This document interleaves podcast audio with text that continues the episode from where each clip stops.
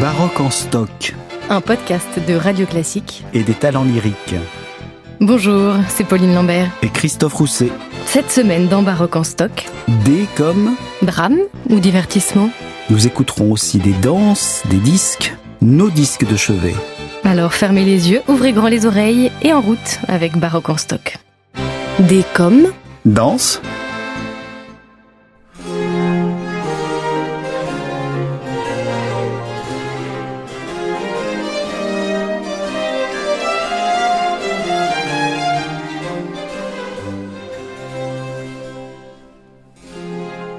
La musique baroque regorge de danses, des danses allemandes, italiennes, anglaises et françaises, des danses à deux temps, à trois temps ou à quatre temps, à danser seul ou à deux. Un gentilhomme euh, se doit de savoir manier la plume, l'épée, mais aussi de savoir danser, Christophe. En effet, la danse fait partie de l'éducation, de la bonne tenue en cours.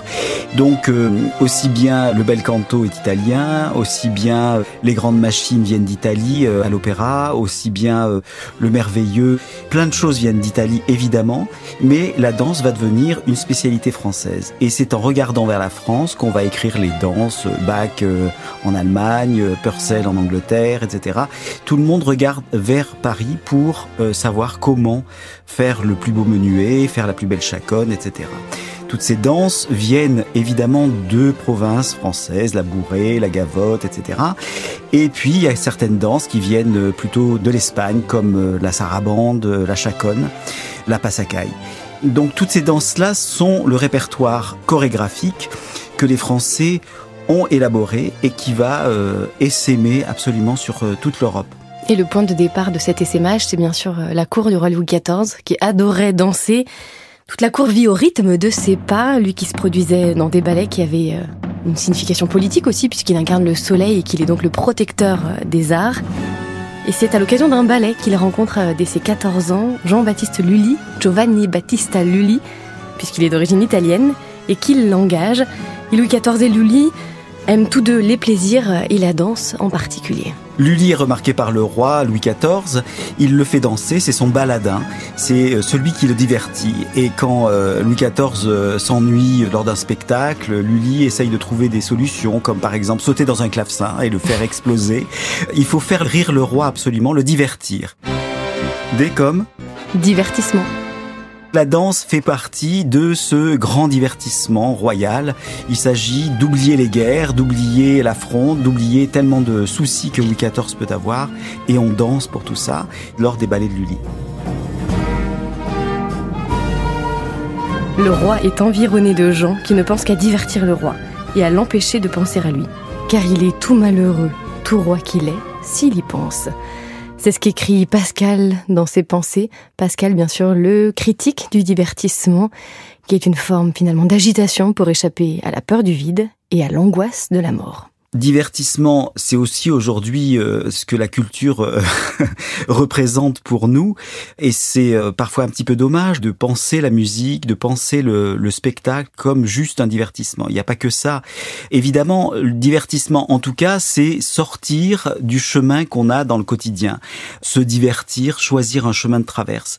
Mais ça ne veut pas dire simplement être dans la légèreté. Je pense que, en tout cas, dans le cas des divertissements que Lully crée pour le roi, il crée de la musique d'une très très haute qualité. Les chorégraphies sont d'une très haute qualité. Les costumes, les décors, tout ça, c'est de l'art. C'est pas juste de la poudre aux yeux et, des choses qui sont là pour euh, divertir dans le sens le plus banal du terme.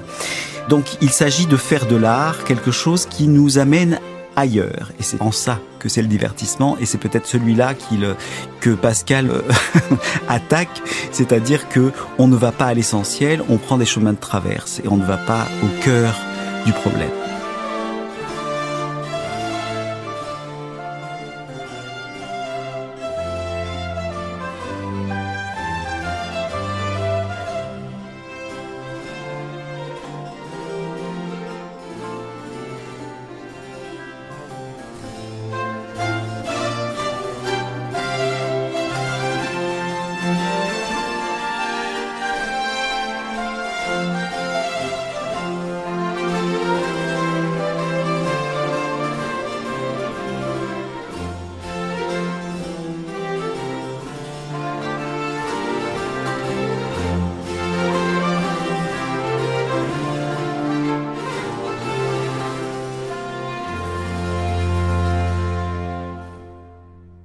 Et le ballet, donc à partir de Lully, euh, connaît une histoire absolument florissante tout le XVIIe et le XVIIIe siècle, jusqu'à Rameau, qui écrit beaucoup de ballets, ses Indes galantes, ses fêtes d'ébé, ou les talents lyriques, qui donnent son nom à votre ensemble, Christophe.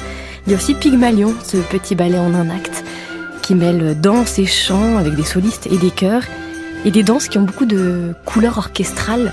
Rameau sait euh, donner un éclat particulier à chacune des danses. Pygmalion, c'est d'abord le joyau de Rameau. Il était considéré comme son chef-d'œuvre absolu, et donc il était très très reconnu au 18e, alors que Rameau était tout le temps attaqué euh, par beaucoup de détracteurs qui le faisaient tomber à la première note qu'il pouvait écrire. Et en plus, dans euh, Pygmalion, il s'agit de faire danser la statue que Pygmalion a fait naître, et donc c'est le lieu du divertissement, c'est le lieu de la Et c'est pour ça qu'il y a des danses euh, absolument exquises, vraiment on peut le dire, dans Pygmalion.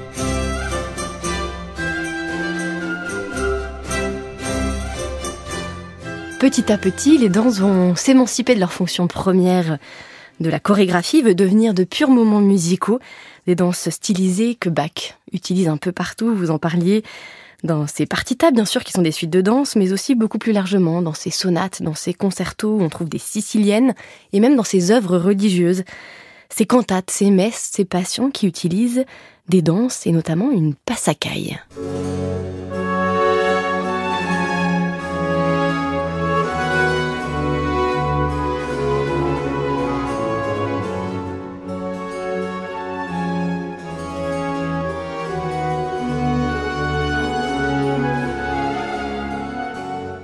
Et ce que je trouve assez époustouflant dans cette passacaille, ce cœur d'entrée d'une des cantates de Bach, c'est qu'il reprend le caractère assez solennel et tragique de cette danse et qu'il en fait un usage religieux.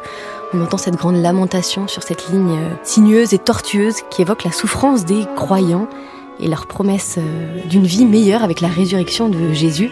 Bach sait absolument euh, tirer le meilleur de chacune des danses qu'il utilise. Effectivement, et puis euh, on entend aussi l'entrée du cœur, c'est tout de suite du chromatisme. Et ce qui fait la grande différence entre la chaconne et la passacaille, à part le fait que la passacaille commence sur le premier temps et la chaconne sur le deuxième, il y a cette idée de la basse chromatique et euh, c'est très très net dans l'entrée du cœur.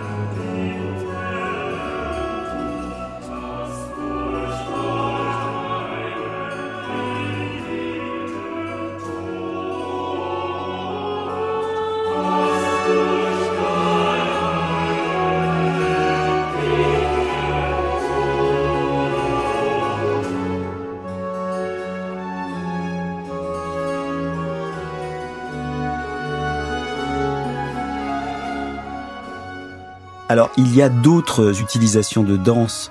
En particulier, c'est très très amusant pour moi de, reconnaître des gavottes, par exemple, dans Così fan tutte.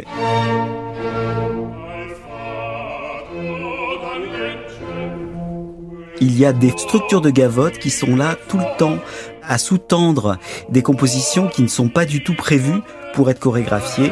Et euh, c'est toujours assez touchant de, euh, de reconnaître ces, euh, ces petits emprunts et ces clins d'œil à, à, ce qu'était le, le, bon goût français qui a essaimé sur toute l'Europe. Des comme Drame. Des comme danse, drame et divertissement, les trois sont mêlés à l'opéra. Bien souvent, on trouve des moments de danse chez Lully, bien sûr, qui reprend ces ballets qui ont fait sa célébrité dans la tragédie en musique qu'il invente à la fin du XVIIe siècle. Et ces moments de divertissement, ce sont aussi des moments de description en musique. Oui, en fait, ce qui se passe, c'est que la tragédie lyrique est composée de cinq actes plus un prologue. Et dans chaque acte, il y a des moments de tragédie, des moments où l'action avance, donc avec des récitatifs, des chœurs, euh, des airs éventuellement accompagnés, mais surtout il y a à la fin ou parfois intégré à l'action des divertissements. Donc ce sont les moments chorégraphiés. Ça c'est vraiment structurel à la tragédie euh, française. Donc effectivement, euh, le divertissement peut être une chose amusante, mais parfois ça peut être une pompe funèbre, ça peut être, je sais pas moi, une cérémonie comme intronisée euh, Atis comme grand prêtre de Cybèle. Ce sont ces moments où il y a de la chorégraphie, ce qu'on appelle le divertissement à l'intérieur d'une tragédie lyrique.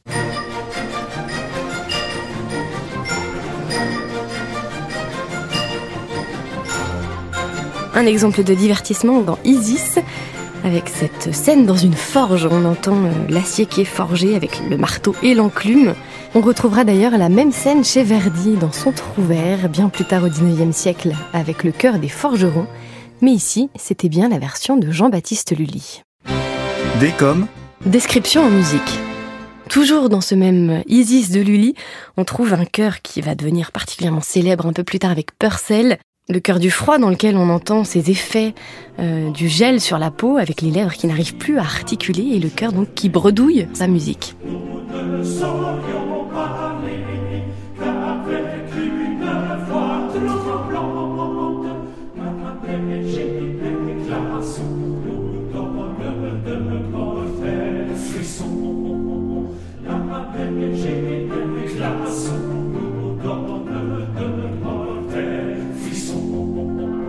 On l'appelait le cœur des trembleurs à l'époque. Il était euh, très connu. C'était devenu un best euh, de Lully. Donc, il s'agit de décrire le froid et d'écrire le frima et les frissons du, euh, du, chanteur par justement cette répétition de la note, comme si la voix tremblait.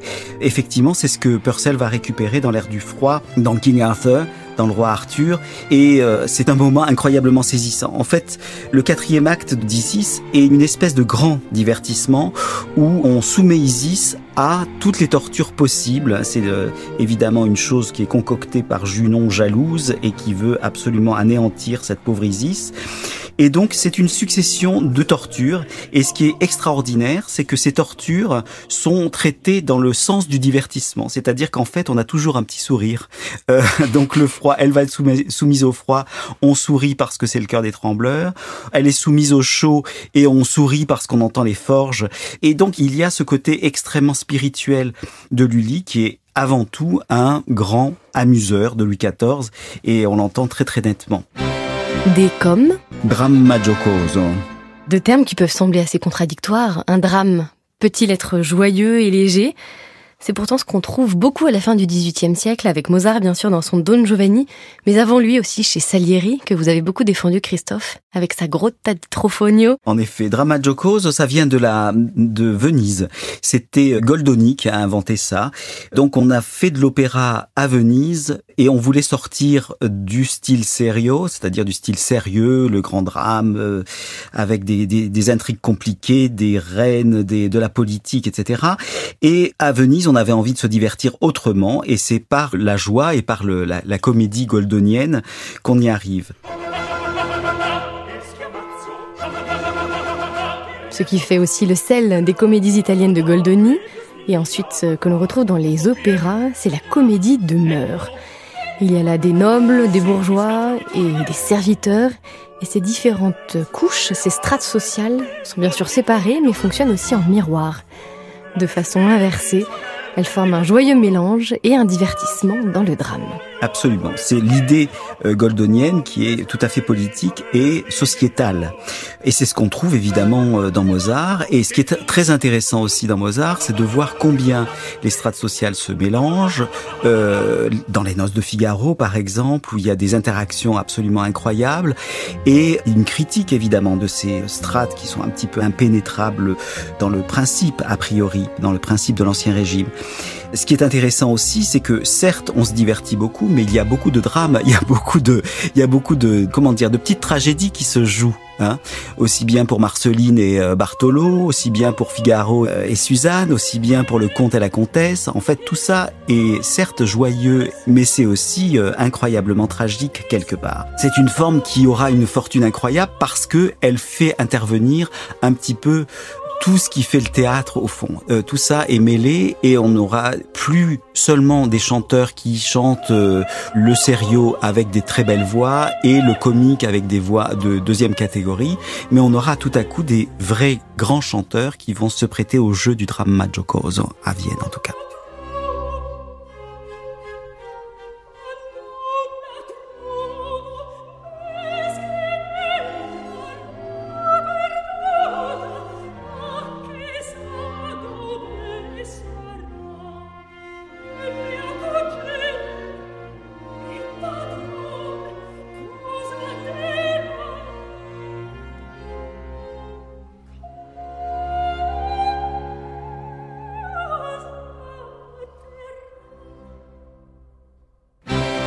Comme Disque.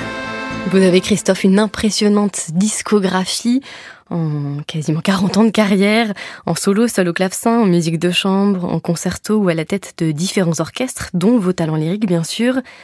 De Boccherini à Verdi, il y a aussi Monteverdi, Broski, Cherubini, la famille Couperin, la famille Bach, Handel, Lully, Rameau, Mozart ou encore Traita. Stop, stop, stop, n'en jetez plus. On m'a beaucoup euh, reproché de faire beaucoup de disques, c'est vrai. Euh, mais aujourd'hui, je suis très content de les avoir faits, je dois dire. Euh, d'abord parce qu'on en fait beaucoup moins. Donc, je suis très content d'avoir fait mon intégral Couperin au clavecin, d'avoir fait mon intégral Rameau, d'avoir pratiquement fréquenté tout le répertoire de Bach et le répertoire français d'une façon générale au clavecin. Donc, je suis très très content d'avoir accompli tout ça. J'ai pas trop envie de faire une deuxième version de, toutes, de tous ces disques-là. Donc, ils existent et puis peut-être qu'ils ont disparu et c'est pas très grave. Disque, au départ, c'était vraiment laisser une trace dans l'histoire. Aujourd'hui, c'est un produit de consommation courante et on a l'impression qu'il passe à la trappe à peu près au moment où ils ont été euh, publiés. Heureusement, avec les plateformes, euh, la vie d'un disque est beaucoup plus longue et ça permet en tout cas d'avoir une trace. Et ce qui est très très intéressant dans le répertoire que je défends, dans le baroque en particulier, c'est que c'est souvent des premières mondiales. Quand on a fait par exemple Béléro fond de Lully, c'était un titre vraiment un peu bizarre. Qui c'est qui a envie de se jeter sur un Béléro fond et en fait, c'était de très très bonnes ventes parce que c'était une première mondiale. Même chose avec la Capricciosa Corretta ou la Grotta di Trorofonio. Il s'agit de livrer au public des choses inouïes, c'est-à-dire jamais entendues. Et donc évidemment, il y a un sens et c'est peut-être même un sens de documentation, ce qui fait, disons, l'image de marque des talents lyriques. Des comme Disque de chevet. Il y a beaucoup de disques qui ont été très très importants dans l'élaboration de qui je suis euh, comme musicien. Je pense à, plein de choses, en particulier un Pygmalion, si avec la petite bande, des disques de Gardiner, d'Arnoncourt, qui ont vraiment nourri mon imaginaire et, et mon idée de faire sonner l'orchestre, comment je voulais le faire, comment je voulais faire la musique d'une façon générale. Mais il y en a un qui reste avant tout, c'est cette rencontre incroyable entre Arnoncourt et Gruberova euh, dans les airs de concert de Mozart en particulier ce Vorrei spiegarvi qui est absolument miraculeux, où Gruberova utilise sa voix comme un violon. On a l'impression qu'elle a une espèce de flexibilité insensée, elle, en fait un instrument. Et on sent derrière Arnoncourt tout le temps qu'il lui instille comme ça des idées, des inflexions, qui la guide vers, euh, vers une expression du texte. Enfin, c'est totalement incroyable. Et c'est euh, un album qui m'a beaucoup, beaucoup impressionné et beaucoup influencé aussi sur euh, l'interaction qu'il peut y avoir entre un chef et un soliste.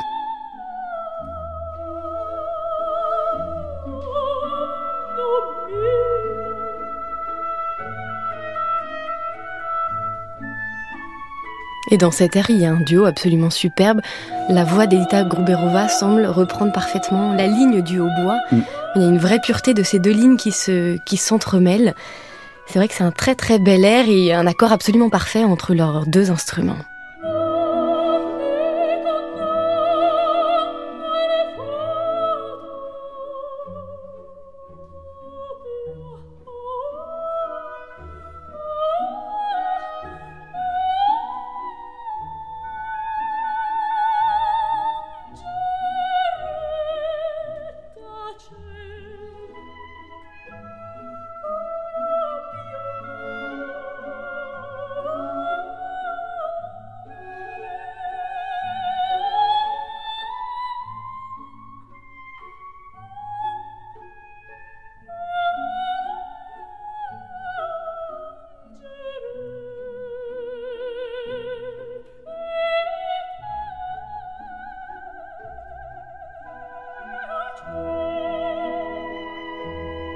Et alors pour vous, euh, Pauline Lambert, ça serait quoi le disque de chevet? Qu'est-ce qui vous a fait euh, triper euh? Je ne sais pas si c'est un disque qui m'a fait triper. En tout cas, c'était une découverte, une très belle découverte grâce à vous, Christophe, d'un compositeur qui était aussi un virtuose de la viole de gambe, comme Marin Marais.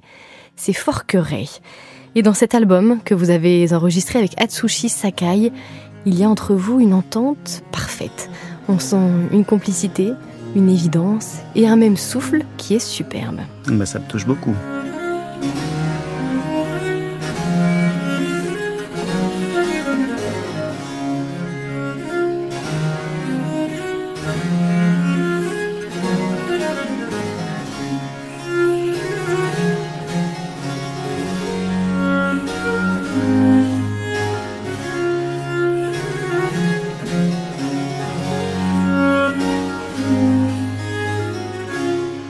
Cette entente, je trouve que c'est toujours époustouflant quand on la retrouve non pas seulement entre des solistes, mais avec un chœur tout entier accompagné par un orchestre.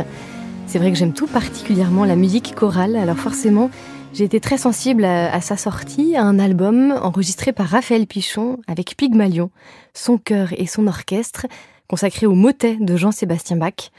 On entend là une homogénéité parfaite, une diction claire et limpide de l'allemand, et puis tout simplement un vrai plaisir d'être ensemble, de faire de la musique ensemble, qui fait parfois résonner ces motets comme de la danse, en tout cas toujours avec une magnifique euh, joie antérieure.